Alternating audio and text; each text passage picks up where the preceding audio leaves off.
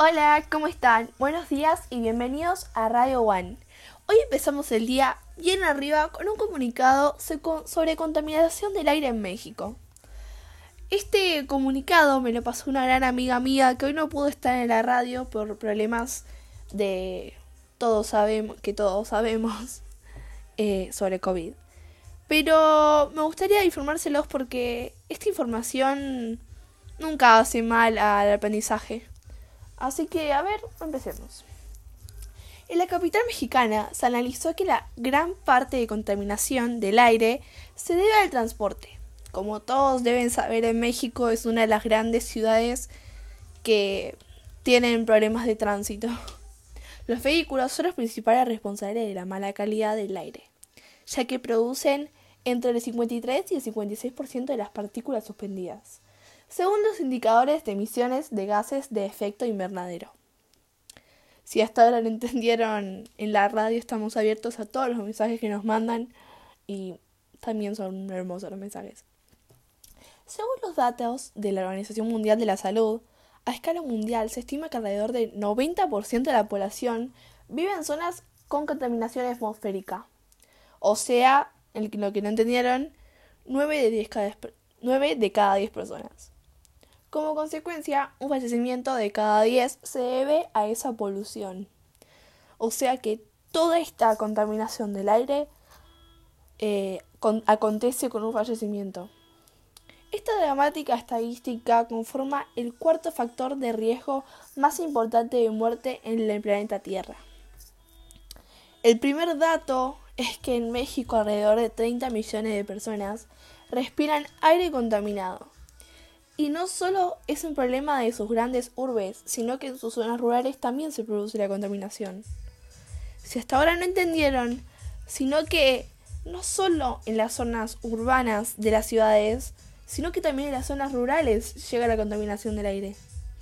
Particularmente su ciudad de México, con sus 9 millones de habitantes, es una de las zonas urbanas con más problemas de calidad del aire del mundo. Los episodios de superación de los niveles de contaminación se repiten con frecuencia y las medidas adoptadas por las autoridades en los últimos años no han conseguido muchas mejoras significativas. Pero bueno, nada. Hasta ahora venimos bien. Si no entendieron, como antes les dije, mándenos su mensaje. Pero... Qué loco, ¿no? La contaminación del aire solamente con un 56% de las partículas suspendidas es de los vehículos. Pero con eso no se puede hacer nada, ya que las autoridades de esa ciudad no han conseguido muchas mejoras. El gobierno de México es el responsable de establecer los estándares para el monitoreo de los contaminantes atmosféricos. Mediante el sistema de monitoreo atmosférico, de la Ciudad de México se pone a disposición de los ciudadanos cada hora, cada hora.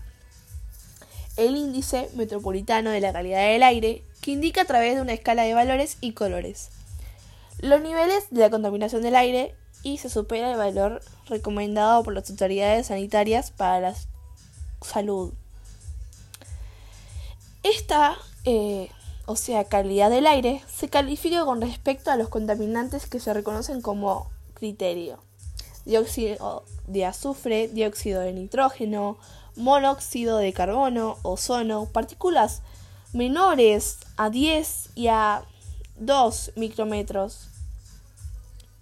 De acuerdo con el gobierno, a este tipo de índice no solo existe en México, en otros países se han diseñado mecanismos de comunicación de riesgos con escala de valores y colores similares. O sea que no solo en México, sino que en varios países sucede lo mismo. Bueno, esto es todo por hoy del comunicado. Espero que tengo, espero que tengan un poco más de conciencia y cuiden mucho más de este planeta hermoso en el que vivimos. Gracias y ahora